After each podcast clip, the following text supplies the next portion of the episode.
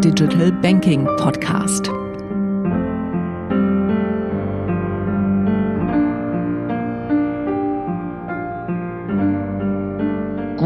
Tag. Wir starten heute unseren IFZ Digital Banking Podcast und unser erster Gast, den ich begrüßen darf, ist Dr. Martha Böckenfeld. Sie ist Head Digital Platforms und Marketplace ähm, bei UBS Switzerland. Martha, herzlichen, herzlichen Dank, dass du dich äh, bereitstellst für unseren ersten Podcast. Ich begrüße dich ganz herzlich zu unserem heutigen Gespräch über die UBS und die ganzen Digital Platforms.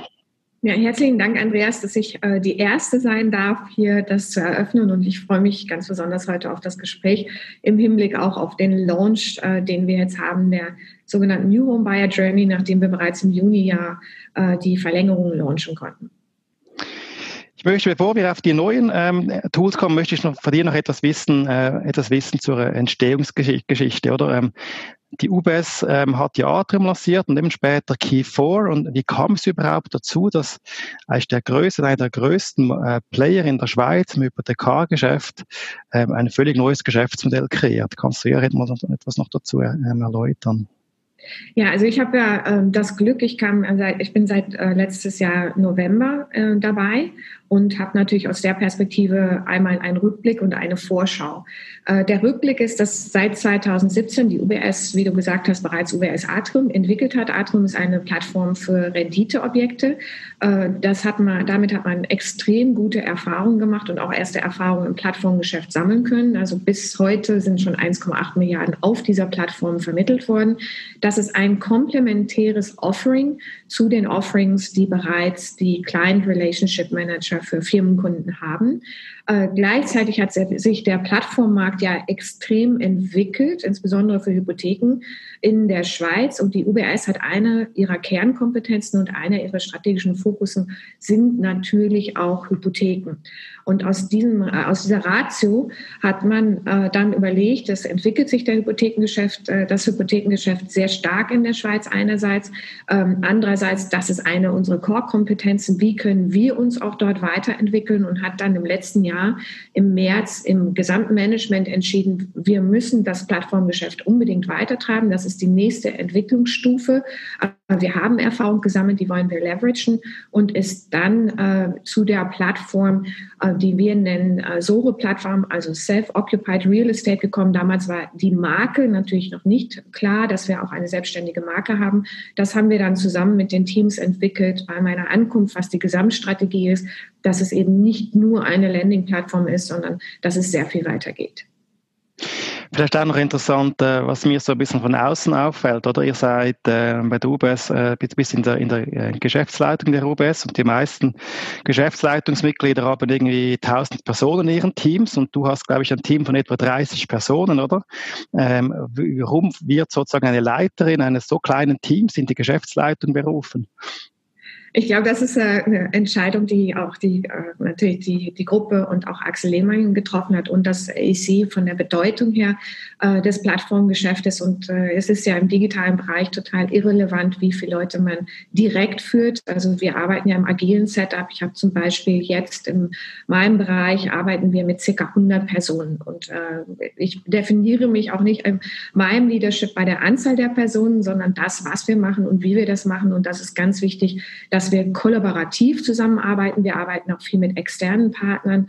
Und das ist das, was, der, was die Definition treibt. Und für äh, die Wichtigkeit dieses Bereichs spricht natürlich auch der Markt. Also wenn wir uns den gesamten Markt nicht nur im Plattformgeschäft für Hypotheken anschauen, nach dem letzten äh, WEF-Report, das hat mich selber auch einerseits sehr überrascht und andererseits sehr gefreut, ist äh, die Erwartungshaltung, dass über die nächsten zehn Jahre die Wertschöpfung allgemein aus Plattformgeschäft kommt und 70 Prozent dadurch getrieben wird. Und wir sehen das ja auch allgemein. Plattformgeschäft ist eigentlich das, was unser Leben tagtäglich bestimmt. Ja, jetzt hat es intern sicherlich auch Widerstand gegen die Idee von Key4 und der Hypothekarabgabe für Privatkunden gegeben, so das Stichwort Kannibalisierung. Ähm, welches Verhältnis von Neukunden zu bestehenden UBS-Kunden erwartest du und wie läuft es bislang? Ich nehme jetzt mal an, das Thema wurde sicherlich intensiv diskutiert bei euch. Ja, es wurde natürlich diskutiert. Das ist ja auch ganz normal, dass man auch schauen muss, was besteht, was passiert mit dem Geschäft. Und da haben wir eigentlich ganz tolle Erfahrungen, auch wieder einmal aus dem Atrium-Geschäft, weil das wirklich ein komplementäres Offering zu unserem Balance Sheet-Geschäft ist. Mhm. Und dann jetzt sehen wir auch, dass äh, die Kunden äh, unterschiedlich reagieren. Also wir haben sehr viele neue Kunden jetzt auch schon, die wir gewinnen können. Und das ist auch eigentlich was wir erreichen wollen, neue Kundengeschäft und die bestehenden Kunden können, dürfen und sollen auch unsere Value Proposition äh, nutzen können und werden das auch machen und machen das natürlich auch. Aber wir haben auch hier dafür gesorgt, dass wir eine sehr differenzierende Betrachtungsweise haben oder auch Offering haben, was Key 4 angeht und was das, was wir nennen, das sogenannte Klassikgeschäft angeht.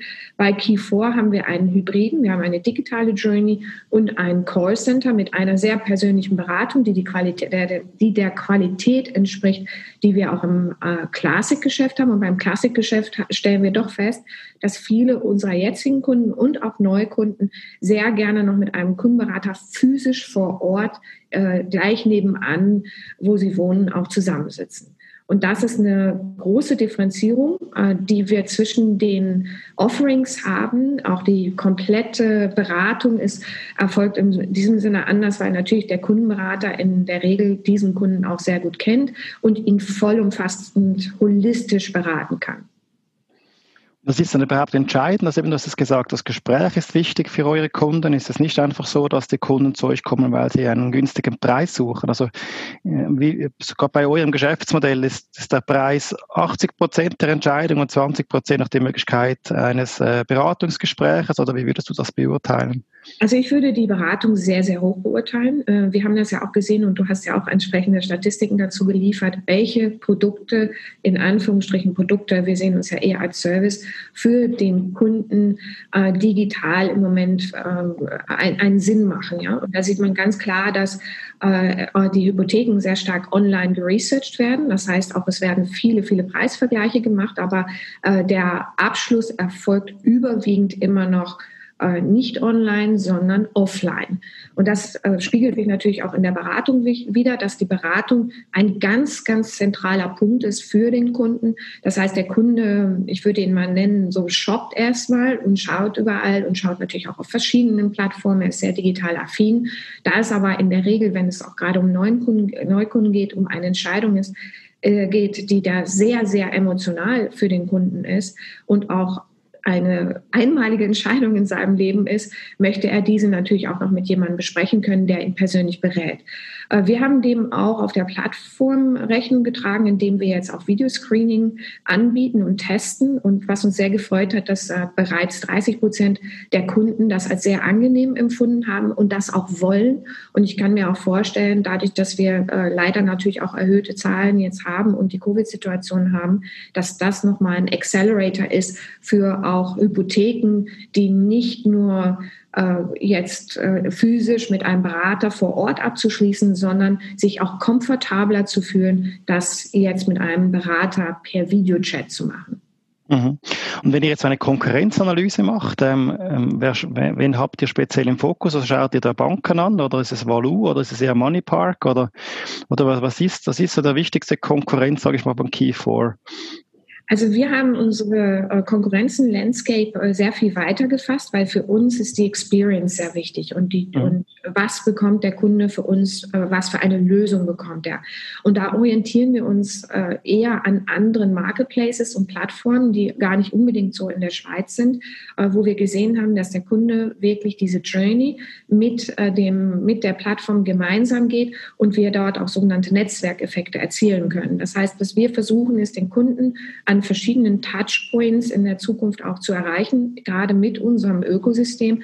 Und deswegen vergleichen wir uns jetzt nicht direkt nur mit einer Landing-Plattform. Uns geht es auch, äh, natürlich geht es uns auch um Volumen, aber unser Ziel ist wirklich, möglichst viele Interaktionen mit dem Kunden zu haben und dem Kunden eine ganzheitliche Lösung anzubieten rund um Home and Living. Und das gibt es ja im Schweizer Markt in dieser Form weder von Banken oder Plattformen oder anderen Teilnehmern. In der Form gibt es es so noch nicht, aber es gibt durchaus Beispiele in anderen Ländern, gerade in Asien wird das sehr stark gemacht, äh, dass man dort wirklich vollumfänglich den Kunden auch auf Marktplätzen abholen kann. Mhm. Okay. Ähm, und jetzt auch noch eine, eine Frage zur Key 4 ist ja eigentlich eine, eine kleine Revolution gewesen, oder? Ihr habt ja lange Zeit, habt ihr halt UBS eine One-Brand-Strategie gefahren. Jetzt habt ihr diesen Subrank gemacht. Ähm, ist das, äh, war das jetzt eine einmalige Revolution bei UBS oder kann es sein, dass in Zukunft weiterhin auch äh, neue Subbrands entstehen, vor allem wenn man sozusagen ein neues Image in einem, in einem Bereich schaffen möchte? Wie beurteilst du das? Und auch wie groß war die Diskussion, dass ihr überhaupt dieses, dieses, von dieser One-Brand-Strategie mit Key4 abgewichen seid? Also wir hatten ja schon mit UBS Atrium eigentlich einen, einen weiteren ja. Namen, kann man sagen. Und wir sind ja sehr nah bei der, bei der UBS geblieben, weil wir nicht nur Key4 haben, sondern Key4 bei UBS. Und das ist ja. auch, hat sich auch wiederentwickelt. Wir machen ja sehr viel mit uh, User-Testings, Kundenumfragen. Uh, hatten wir sehr, sehr viel positive Resonanz, auch dieses bei UBS dass man nicht einfach nur irgendein Startup ist, sondern für den Kunden ist auch ganz wichtig diese Vertrauensbasis, und man sieht ja auch in, in anderen Banking-Services, die, sag ich mal, auch von, von anderen aus externen Neobanken und so weiter kommen, es ist gar nicht so einfach, diese Vertrauensbasis aufzubauen und diese auch kontinuierlich weiter zu mhm. erfüllen von der Service-Seite her. Und mhm. deswegen war es uns ganz wichtig, auch nah bei der UBS einerseits zu bleiben, aber andererseits auch mit Key4 äh, etwas machen zu können, was äh, einen neuen Auftritt hat, ein neues Gesicht, ein frisches Gesicht im Sinne von ähm, Marktplatz und wir wollen ja auch eben im Sinne einer ganzheitlichen Lösung auch praktisch Banking invisible machen, dass der Kunde das gar nicht mehr wahrnimmt, dass das wirklich ein Banking-Service ist, sondern der Fokus ist darauf jetzt im konkreten Fall Haus. Ich erwerbe ein Haus für mich. Ich habe einen Schlüssel für ein neues Zuhause. Jetzt habt ihr ja gerade im Zusammenhang eine, eben äh, seit heute eine, äh, können auch ähm, Personen, die ein neues Haus, äh, kaufen, Key4 benutzen. Bisher, bisher war es nur für Ablösungen äh, nötig oder möglich. Und ihr habt auch in diesem Zusammenhang die Zusammenarbeit, exklusive Zusammenarbeit mit Homegate angekündigt. Ähm, also wenn man auf Homegate ist, dann sieht man eigentlich dort als, ähm, als Hypothekenvorschlag, als Preis sieht man im Prinzip mit zwei einfachen Klicks ähm, die UBS-Lösung. Jetzt meine Frage ist, ähm, das ist alles super, weil man so ein Lead generieren kann, aber ist das wirklich am richtigen Ort angesiedelt? Also wenn ich mir jetzt überlege, so eine Customer Journey, ich bin ja, also ich gehe tatsächlich sag mal, auf Homegate und suche eine Immobilie, aber wenn ich die Immobilie sehe, dann kaufe ich ja noch nicht eine Hypothek, sondern ich gehe dann zuerst ähm, das Haus anschauen oder die Wohnung anschauen und wenn, ich, wenn mir das gefällt, dann suche ich ja die Hypothek. Also dann bin ich ja nicht mehr online, ich gehe nicht mehr unbedingt zur Homegate zurück. Was waren hier eure Überlegungen? Oder habe ich hier im Prinzip einen, einen falschen äh, Gedankenansatz und äh, ihr habt das äh, untersucht und die, die Journey läuft anders? Oder wie, wie, wie beurteilst du das? Also ich glaube, es gibt nicht nur One Fits All. Es gibt verschiedene Customer, die in verschiedenen Touchpoints sind. Und wir versuchen, was ich vorhin sagte, ähm, äh, möglichst viele Touchpoints mit dem Kunden zu haben und möglichst viele Interaktionen mit dem Kunden zu haben. Es gibt sicher einen Teil der Kunden, äh, die haben eine Strecke, die überlegen sich, ich kaufe ein Haus, die searchen erstmal auf Homegate und für sie ist das eine sehr gute äh, Indikation, die sie gleich sofort dort bekommen, ohne weiter zu klicken, kann ich mir dieses Haus überhaupt leisten? Wie teuer ist das denn im Monat, um mal ein Gefühl dafür zu bekommen. Mhm. Und, der, und da gibt es ja auch wieder, das ist, äh, glaube ich, äh, auch äh, so gehen auch alle irgendwo vor, noch, noch mal zu verstehen, der Kunde ist vielleicht eher in einer Dreamer-Phase oder will ja schon ein Haus, hat sich schon mehrere Sachen angeguckt, angeschaut. Und Homegate ist nur einer der vielen Touchpoints, die wir haben. Wir haben ja noch ein weiteres Universum mit dem Content Hub, The Better Life. Mhm sehr, sehr viele äh, Touchpoints mit dem Kunden hat, äh, weil wir dort Artikel machen über ähm, Tiny Houses, wie kann ich meine äh, Küche verbessern, wie kann ich mhm. besser renovieren. Und äh, dieses, dieser Content Hub wird dann in Zukunft, so bauen wir das ja auch mit Hausi auf, wird alles miteinander verbinden. Auch bei Hausi sind wir auf der Plattform ein anderer Partner, äh, wo auch jemand renoviert. Äh, wenn jemand renoviert, wird er dann sofort eine Hypothek machen? Nein.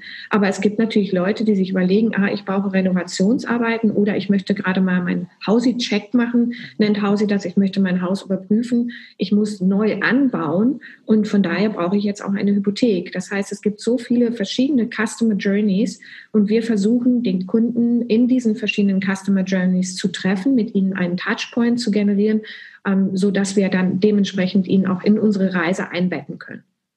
Jetzt hast du Hausi erwähnt, Wirsten Partner ist auch in eurem Ökosystem eingebunden und eben äh, seit äh, heute auch noch rumgeht. Ähm, ich nehme an, dass die Reise ist noch nicht am Ende. Ähm, kannst du schon etwas sagen, so in welchen Bereichen oder nach welcher Logik ihr noch weitere ähm, Partner im Ökosystem sucht? Also wir, die Logik ist immer, wo ist der Kunde wann? äh, bewegt er sich, wenn er sich ein neues Zuhause sucht. Und da kann man sich vorstellen, da gibt es unendlich viele äh, Touchpoints im Universum des Internets.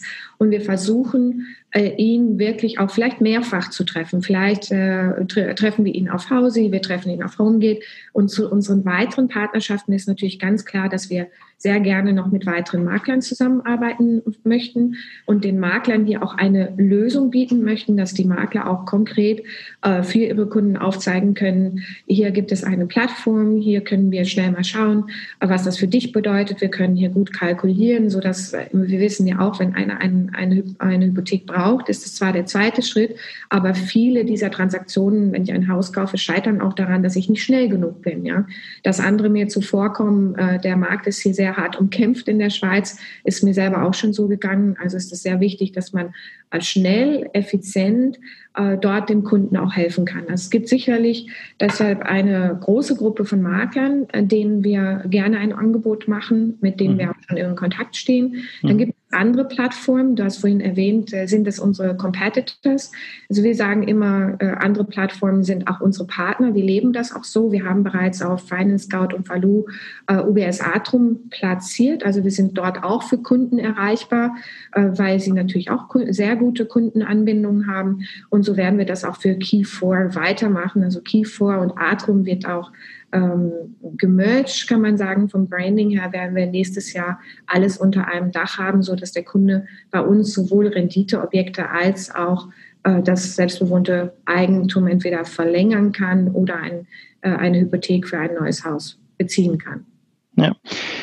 Jetzt vielleicht noch eine letzte Frage, wenn man so einen Zukunftsblick macht, oder? So im, ähm, das, das äh, abgeschlossene Volumen, so im, äh, im Vermittlergeschäft, liegt eigentlich noch immer im einstelligen Milliardenbereich, so mit einem Marktanteil, ich sage jetzt mal von, von äh, vielleicht vier, drei, vier Prozent.